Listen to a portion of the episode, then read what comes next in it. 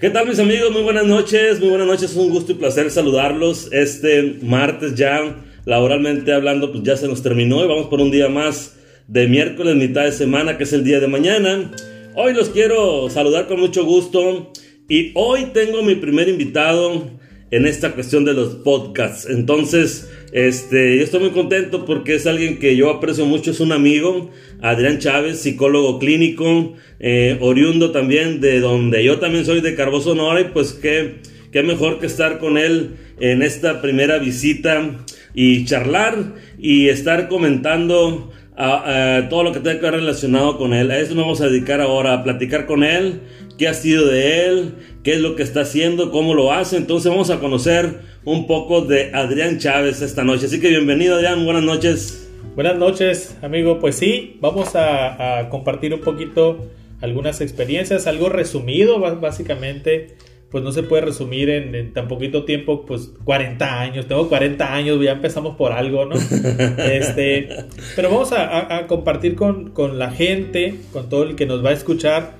Vamos a compartir qué, cómo ha sido mi vida. No, no es que vaya a ser algo muy interesante, no soy un personaje, no soy un superhéroe, no soy un artista, no soy nada de eso, soy una persona normal, pero yo creo, José, lo primero que quiero eh, comentar es, yo creo que las personas normales han hecho también cosas importantes. Yo creo que por ahí hay que empezarle a decir a la gente, todos tenemos algo que hemos hecho bueno e importante y de alguna forma impactamos en alguien más. Por ejemplo, lo que tú haces impacta en los demás, ¿no? Las cosas que hemos hecho juntos en otro momento también ha impactado en los demás. Entonces, todos tenemos algo que impactamos de manera positiva en los demás y eso creo que hay que reconocerlo. No hay que esperar un superhéroe. Creo que las cosas que hacemos todos en nuestra calle, en nuestra colonia, todos en nuestros trabajos, alguien hace algo que impacta positivo en otras personas. Estoy totalmente de acuerdo contigo. Yo siempre lo he dicho aquí en los temas que yo he tratado, que les digo que yo soy alguien sin experiencia, soy un simple mortal nada más, pero el, detalle es cuando te atreves a hacer las cosas y, pensamos que no podemos hacer nada, ¿verdad? Al contrario, es cuando debemos echarle más ganas porque tenemos muchos potenciales y como bien dice Adrián, de alguna u otra manera hacemos cosas interesantes en nuestra vida. Entonces, eh, qué bueno que tocas ese punto y pues vamos a, darle, ¿no? Bien, eh, pues mira José, yo nací aquí en Hermosillo, en Hermosillo, Sonora. Cuando yo tenía tres años, mi familia se fue a vivir a Carbo, de allá, de allá son mis papás. Yo nací en una familia en donde somos ocho hermanos. Yo soy el número cuatro de, los ocho. Y bueno, eh, te voy a platicar, por ejemplo, cosas muy esenciales, muy importantes en, mi familia. Eh, crecimos ocho hermanos con, con, una familia con dificultades económicas, ¿no? Pero te voy a decir la cosa más importante en mi vida y por lo, con lo que he vivido toda mi vida y que me ha ayudado a salir adelante y a seguir adelante y querer más cosas todavía. La primera frase es nunca te rindas.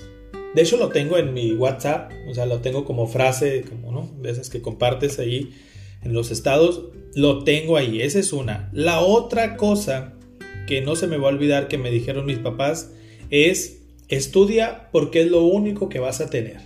Es lo único que te vamos a dejar. Entonces son las dos cosas con las que yo vivo. Nunca me rindo y siempre quiero estudiar algo. Hablando de eso. ahí, está la, frase. ¿Y tú de dónde la sacaste?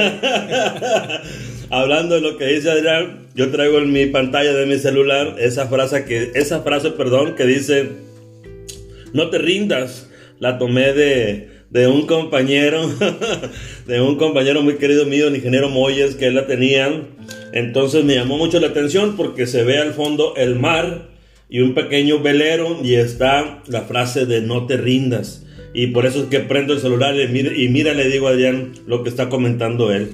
Y esto es cierto, yo yo también tengo ese pensamiento de que nunca hay que rendirnos a pesar de pasar tormentas difíciles, batallas difíciles. Tenemos que seguir, tenemos que seguir convencidos de que podemos lograr algo y que podemos ser alguien en la vida. A veces nos entran los miedos, la timidez o qué va a pasar o no sé, pero nunca debemos de dejarnos de hacer las cosas. Hacer, hay que hacer que las cosas sucedan, Adrián. Así es, así es José, muy importante esa parte porque otro de los conceptos que ya aprendí obviamente cuando estudié es la resiliencia. ¿Qué significa? Salir adelante a pesar de la adversidad, cruzar ese como ese bache en nuestras vidas o esos momentos difíciles o esas etapas a veces de, años, a veces que la pasamos mal o vivimos en una situación difícil, pero salir adelante a pesar de todo. Eh, y significa en parte resistir, pero no significa conformarse. Hay que tener cuidado con eso. Resisto lo que no me gusta, pero lucho por salir de allí. Esa, esa, combinación es muy, muy importante. Sobre todo, por ejemplo, ahorita que estamos viviendo estos tiempos difíciles, una cosa es resiste. Resiste porque a veces no nos queda de otra, ¿no? Pero tenemos que agregarle lo otro, lucha por salir adelante. Siempre, siempre hay un caminito, aunque sea espinoso, aunque sea difícil, aunque sea con algunas dificultades o luchando, pero siempre podemos encontrar un caminito en el cual encontremos la salida de, ese túnel y encontramos la lucecita ya y salimos y respiramos, ¿no? De ese problema o de esa dificultad o de esos a veces, ¿por qué no decirlo? Meses que hemos batallado con una situación. Así que esa combinación nos va, nos va a lograr salir adelante de cualquier problema. Ahorita que comentas eso, Adrián, y, desde que iba a venir para acá, me, me venía con esa eh, cuestión de hacerte una, esa pregunta. ¿Tú qué le dirías a nuestra gente ahorita que estamos parando por esta situación de la pandemia? Que mucha gente se siente estresada, que se siente eh, atada, que se siente con ansiedad en sus casas. ¿Qué, ¿Qué le puedes decir desde tu punto de vista, desde psicología? ¿Cómo le podemos hacer para poder resistir a esta pandemia? Mira, eh, yo trabajo algo que se llama actitudes positivas. Las actitudes positivas no se trata de que veamos todo color de rosa. No se trata de que de creer o querer que siempre nos va a ir bien. Las actitudes positivas, de hecho, es pensar, eh, hay dos cosas importantes, el optimismo y la esperanza. ¿Qué significa? Yo puedo reconocer que hoy, este día o esta semana, la estoy pasando mal. Es parte de la actitud positiva, porque entre más niegues una, un problema, lo sientes más pesado. Así que lo primero que hay que hacer es la estoy pasando mal, no es un buen momento para mí, esto es muy difícil para mí, etc. Ok, lo estoy aceptando y lo vivo. Sé que es difícil. Pero utilizando el optimismo y la esperanza, lo que hago es, creo que mañana puedo hacer algo para mejorar.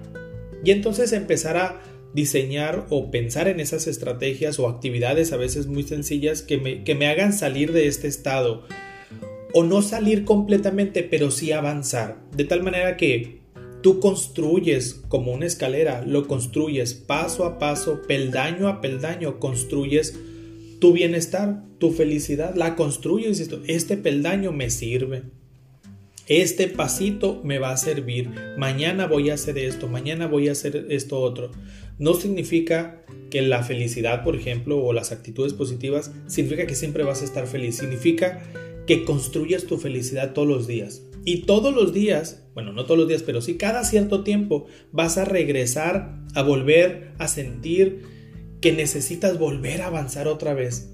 Por ejemplo, yo siempre digo, no sé si, no sé si la, gente lo ha notado, pero cada ciertos años, cada cinco años, cada diez años, como que necesitamos una renovación como seres humanos, como personas, como esos, esos cambios importantes, ¿no? Como cuando te levantas un día y dices que voy a dejar de fumar, como cuando te levantas un día y dices voy a eh, hacer ejercicio, cuando te levantas un día y dices necesito hacer algo diferente en mi vida, ¿no? Entonces, siempre estamos construyendo la felicidad. La felicidad no es, no es una meta fija, es algo muy dinámico. Llegas a los 20 años, es más, cuando teníamos 13 años, no sé si te pasó a ti, o cuando éramos chavitos, voy a decirlo en general, llegar a los 18, a los 18 y tener tu credencial era un logro, un logro muy grande. Incluso. Y después entrar a la universidad, y después eh, salir de la universidad, graduarte, después o casarte, o tener un hijo, o tener un trabajo, o tener esto. Entonces la felicidad se va volviendo tu siguiente paso. tu siguiente paso se vuelve la nueva felicidad tuya. Entonces, esa renovación es algo que nunca debemos perder. Este año estuve en esta situación, ¿cuál es tu siguiente paso? No? Y esa va a ser tu nueva felicidad y te va a durar un tiempo y está bien. Y después vas a decir, ¿cuál es mi nueva felicidad ahora? ¿Qué otra cosa quiero en mi vida? ¿no? Hacer algo más, ¿no? Como esto que emprendes tú, ¿no? Cada cierto tiempo dices, voy a hacer algo más, voy a hacer algo más, voy a impactar en los demás de, de otra manera y más, ¿no?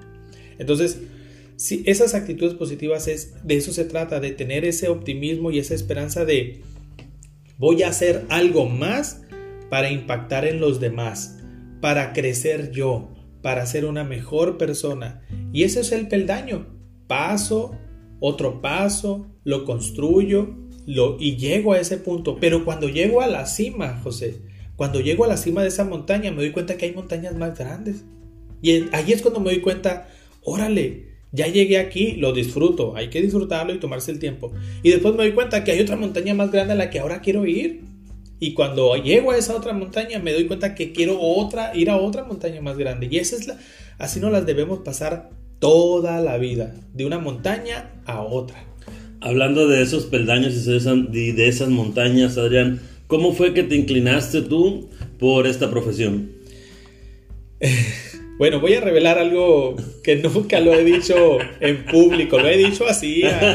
Yo no lo sé. En corto. No tengo esa duda. Lo he dicho en corto así a algunas personas, pero nunca lo había dicho en público. Mira, yo fui un niño y soy un adulto ahora muy diferente. Pienso diferente. Siempre fui un niño muy diferente. Entonces yo fui un niño serio, tranquilo, eh, ¿por qué no decirlo introvertido? Ya no lo soy la gente que me conoce ya no soy, soy serio, soy reservado en algunas cosas, pero no introvertido. Eh, entonces yo era muy serio, pero ¿sabes lo que estaba haciendo? Yo era muy observador. Entonces yo cuando vivía en el pueblo, este, yo me la veía observando a la gente. Y mi mamá no se va a acordar, pero yo una vez le pregunté a mi mamá, mamá, ¿por qué la gente sufre? Entonces mi mamá no supo contestarme, o sea, se quedó como, pues no se esperaba, yo creo, una pregunta de un niño, ¿no? De 6, 7 años. Pues no supo qué contestarme, se quedó ahí como, pues, pues porque pasan cosas, ¿no? O sea, pues, por cosas. Entonces yo siempre me estaba preguntando esas, ese, tipo de cosas, José. Entonces yo crecí con eso. Yo crecí viendo, observando a la gente cómo, cómo, cómo se sentía, cómo se comportaba. Y yo siempre me hacía preguntas, pero ¿por qué hacen eso? ¿Por qué hacen aquello? ¿Por qué les pasa esto? ¿Por qué les pasa aquello? Entonces cuando yo crecí, ya en la, en la, en la preparatoria, descubrí que, esta, que había una carrera que se trataba de eso. Yo nunca lo dudé. O sea, nunca, nunca pensé si yo quería ser abogado, arquitecto. No, no, no, no, no. no. O sea, cuando yo descubrí que había una carrera que se llamaba psicología, estaba en la preparatoria, no lo dudé. Sabía que eso es lo que yo quería hacer toda mi vida. Yo nunca pensé en ser otra cosa. Así es como la descubrí. Como descubriste, ¿no? En, en, esta materia, ¿qué te ha dejado a ti como persona? ¿Qué te ha dejado tratar con tantas personas? Porque cada cita que tienes o cada persona que atiendes viene un problema diferente.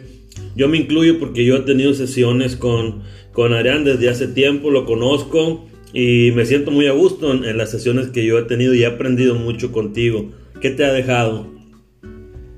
Híjole, pues varias cosas.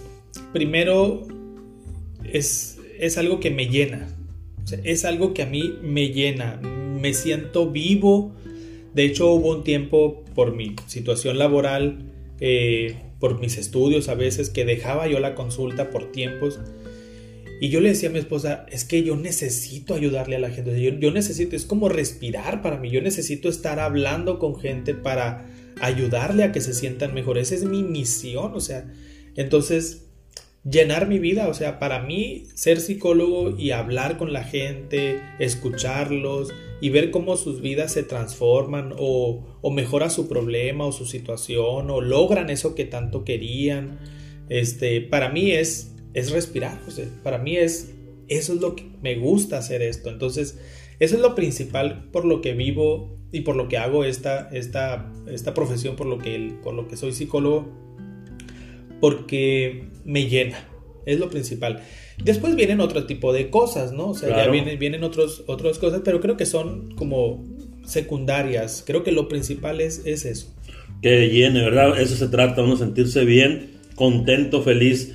En algunas eh, ocasiones, eh, Adrián y por ahí nuestro gran amigo también, Martín, hemos hecho algunas locuras, nos hemos juntado a platicar y hemos tratado de, llevar algo a nuestro pueblo. Estuvimos por allá hace un tiempo, llevamos unas pláticas y seguimos trabajando y buscando eh, qué proyectos llevar. Porque como personas integrantes de una comunidad, pues nos, nos interesa, nos interesaba este, poder ayudar.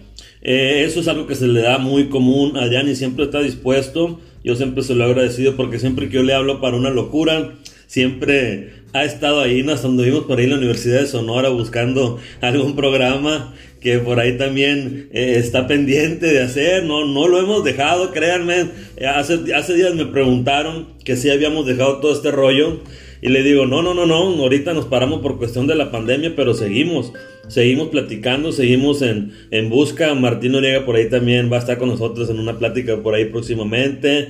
En Raúl Peralta, personas que, que conocemos y que vamos a empezar a, a, invitarlos para crecer también y conocer un poco más de ellos, ¿no? Eso es lo que a mí me interesa también. Yo los conozco, pero también quiero que la gente los conozca, que sepa que hay gente capaz, que sepa que hay gente que aunque venimos de pueblo, este, hemos buscado la manera de salir adelante y de luchar entonces, eh, eh, a veces nos pueden minimizar, ¿no? Porque pueden pensar de que, de que no hay talento, pero hay mucho talento, Adrián. Así es, sí, es algo muy común eh, que nos pasó, ¿no? En la universidad o en algún lugar, ¿no? O sea, este, a mí me preguntaban que si andábamos a caballo, ¿no? El pueblo bicicletero, como, Ándale. el dicho, ¿no? Este, pero no, la verdad es que crecer para mí, yo creo que ahorita lo reconozco, bueno, crecer en ambientes eh, de pueblo son muy, eh, nutren mucho eh, emocionalmente y, mucha creatividad también, José, porque uno resolvía las cosas de otra manera. Aquí, aquí en las ciudades o en las ciudades no hay otra forma de resolver las cosas más que en carro. ¿no? O sea, así es. Entonces, cuando uno vive en un pueblo, uno resuelve muchas cosas de muchas maneras, ¿no? Y también la, el mundo de los pueblos, digamos, o los lugares así, a los niños y adolescentes les permite mucho explorar, explorar el medio ambiente, el entorno, la parte social es diferente. En las ciudades hay mucha indiferencia. Eh, en los pueblos no, o sea, todo el mundo se conoce, se saluda, se procura, se ayuda, etc. Entonces siempre hay alguien que te va a saludar, a tender la mano, ¿no?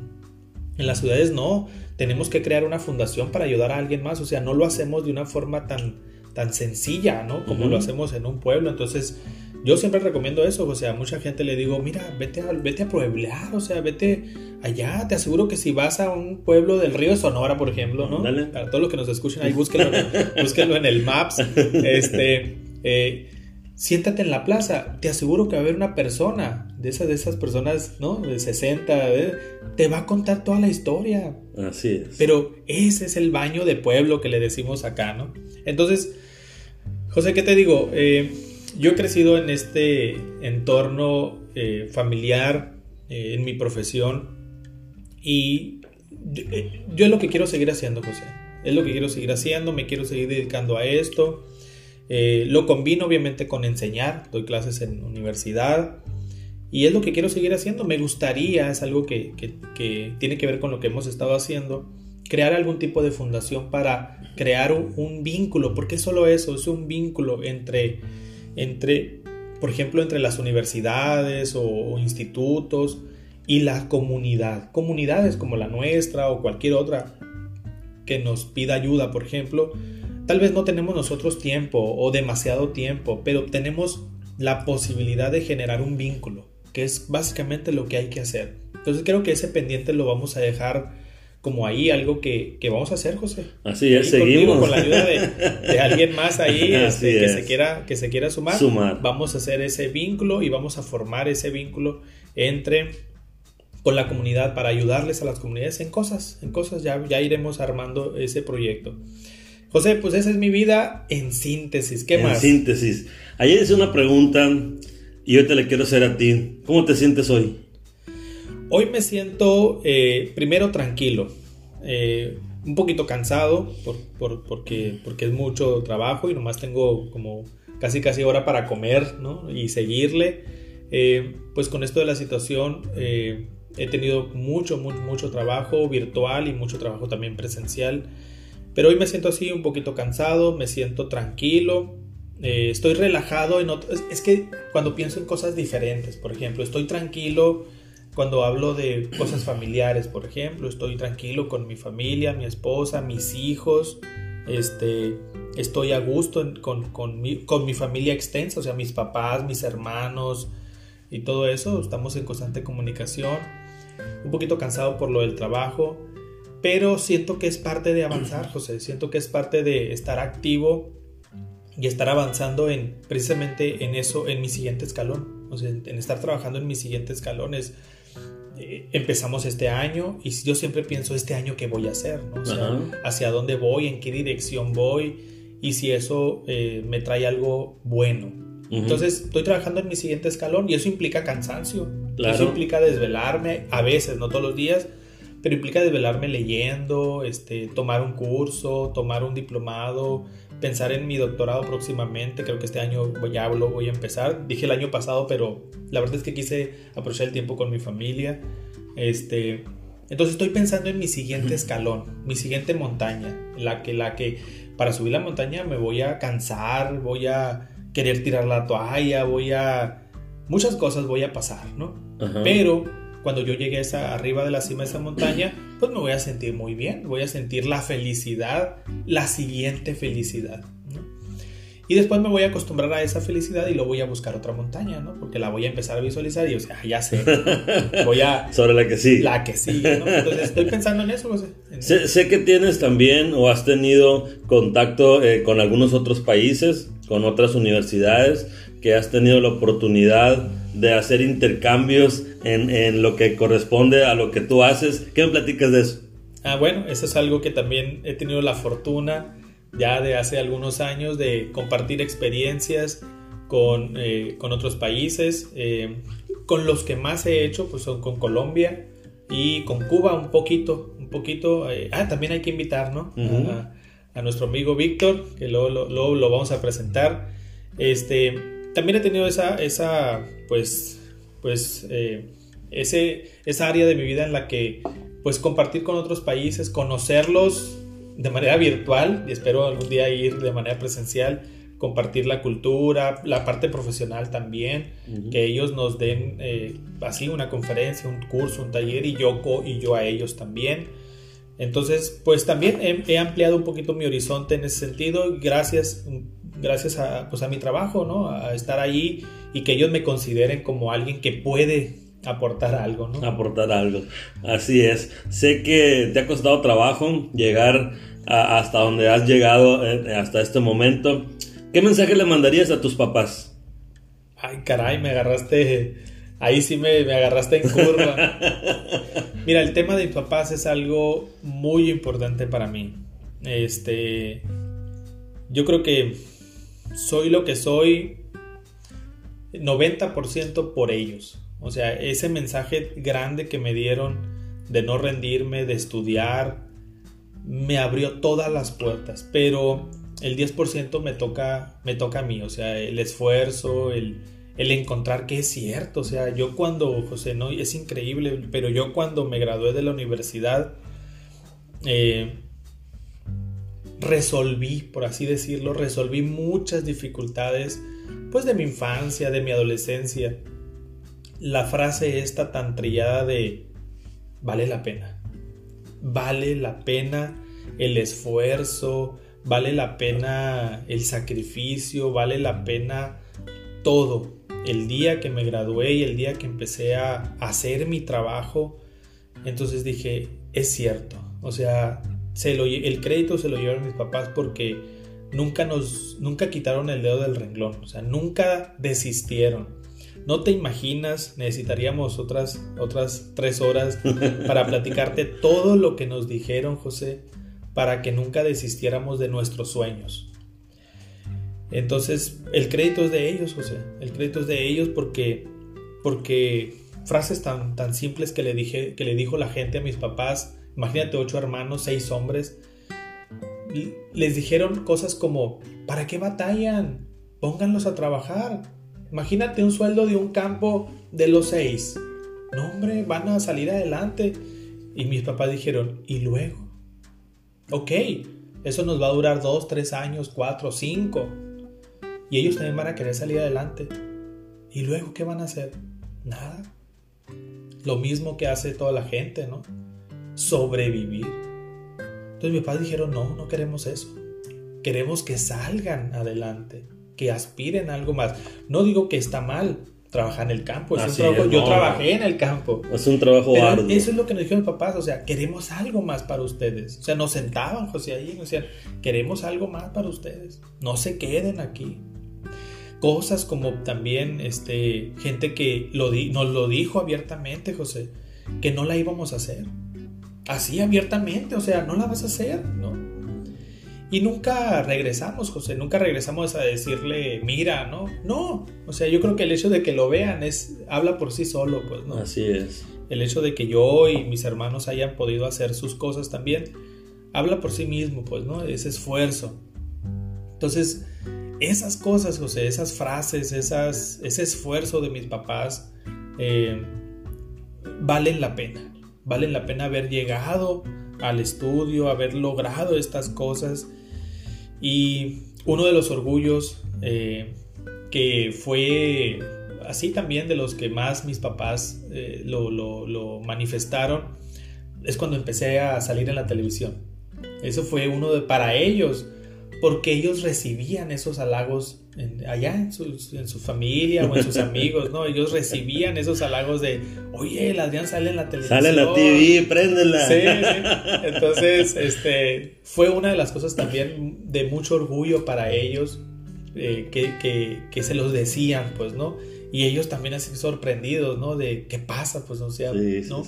Entonces son detalles, José, son detallitos, pero son el fruto de, de mi esfuerzo pero mi esfuerzo también es fruto de lo que ellos hicieron por mí. Validado por los papás, ¿verdad? Así es. Yo también así, cuando yo recuerdo verte visto en, algún, en alguno de tus segmentos, yo, ah, caray, el Adrián en TV, entonces era también así como que qué onda, ¿no? Porque duramos un tiempo sin, sin vernos, ¿no? Sí, yo, siempre me acuerdo de, esas cosas, José, este, y, y a veces he dicho, por ejemplo, contigo que te conozco pues de mucho tiempo ya.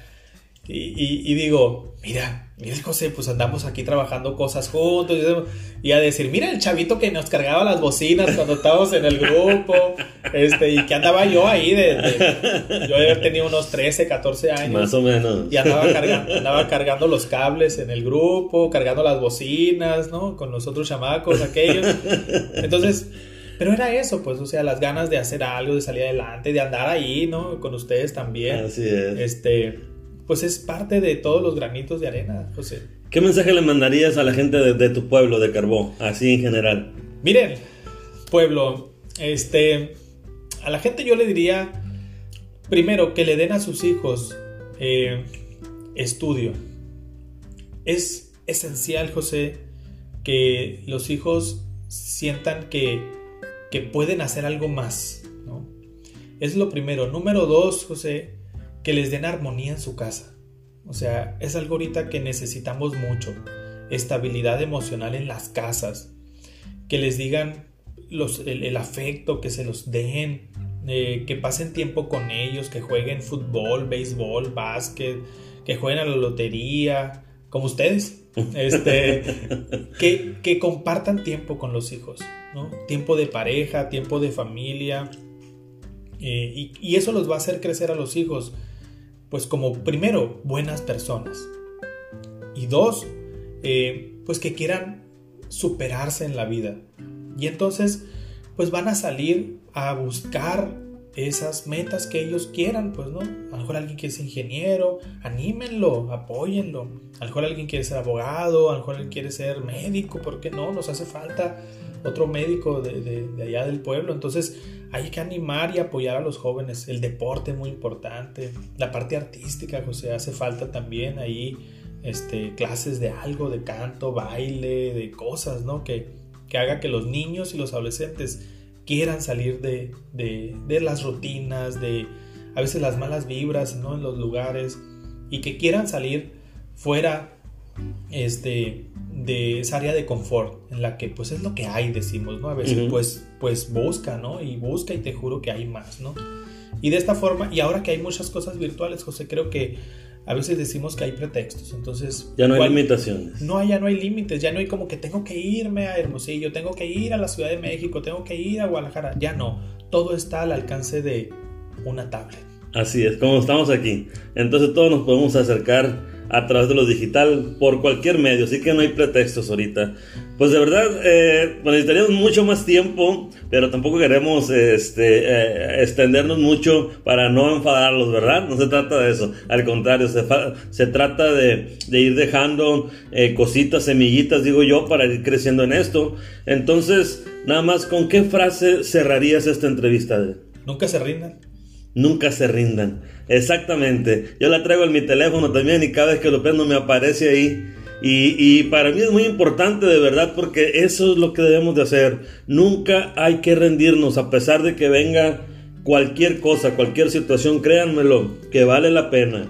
Cada día que despertamos y que nos preguntamos cómo nos sentimos hoy con esta pregunta que hicimos, es sumamente importante. Entonces, pues yo quiero agradecer infinitamente a Adrián por esta oportunidad, este tiempo que, que me brindó. Es mi primer invitado, entonces pues yo le quiero agradecer de verdad infinitamente y ojalá podamos coincidir en, en, en, otra entrevista como estamos metidos en otros proyectos ahí que pronto vamos a retomar. Y pues muchísimas gracias, Adrián. Muchas gracias a ti, José, y mucho éxito en este nuevo proyecto tuyo. Muchas gracias a todos. Este, pues aquí vamos a dejar esta charla con Adrián Chávez, psicólogo clínico. Espero y de verdad y de corazón le podamos dejar algo en su mente, en su corazón y en su alma. ¿eh? Yo soy José Miranda y nos vemos en un próximo episodio.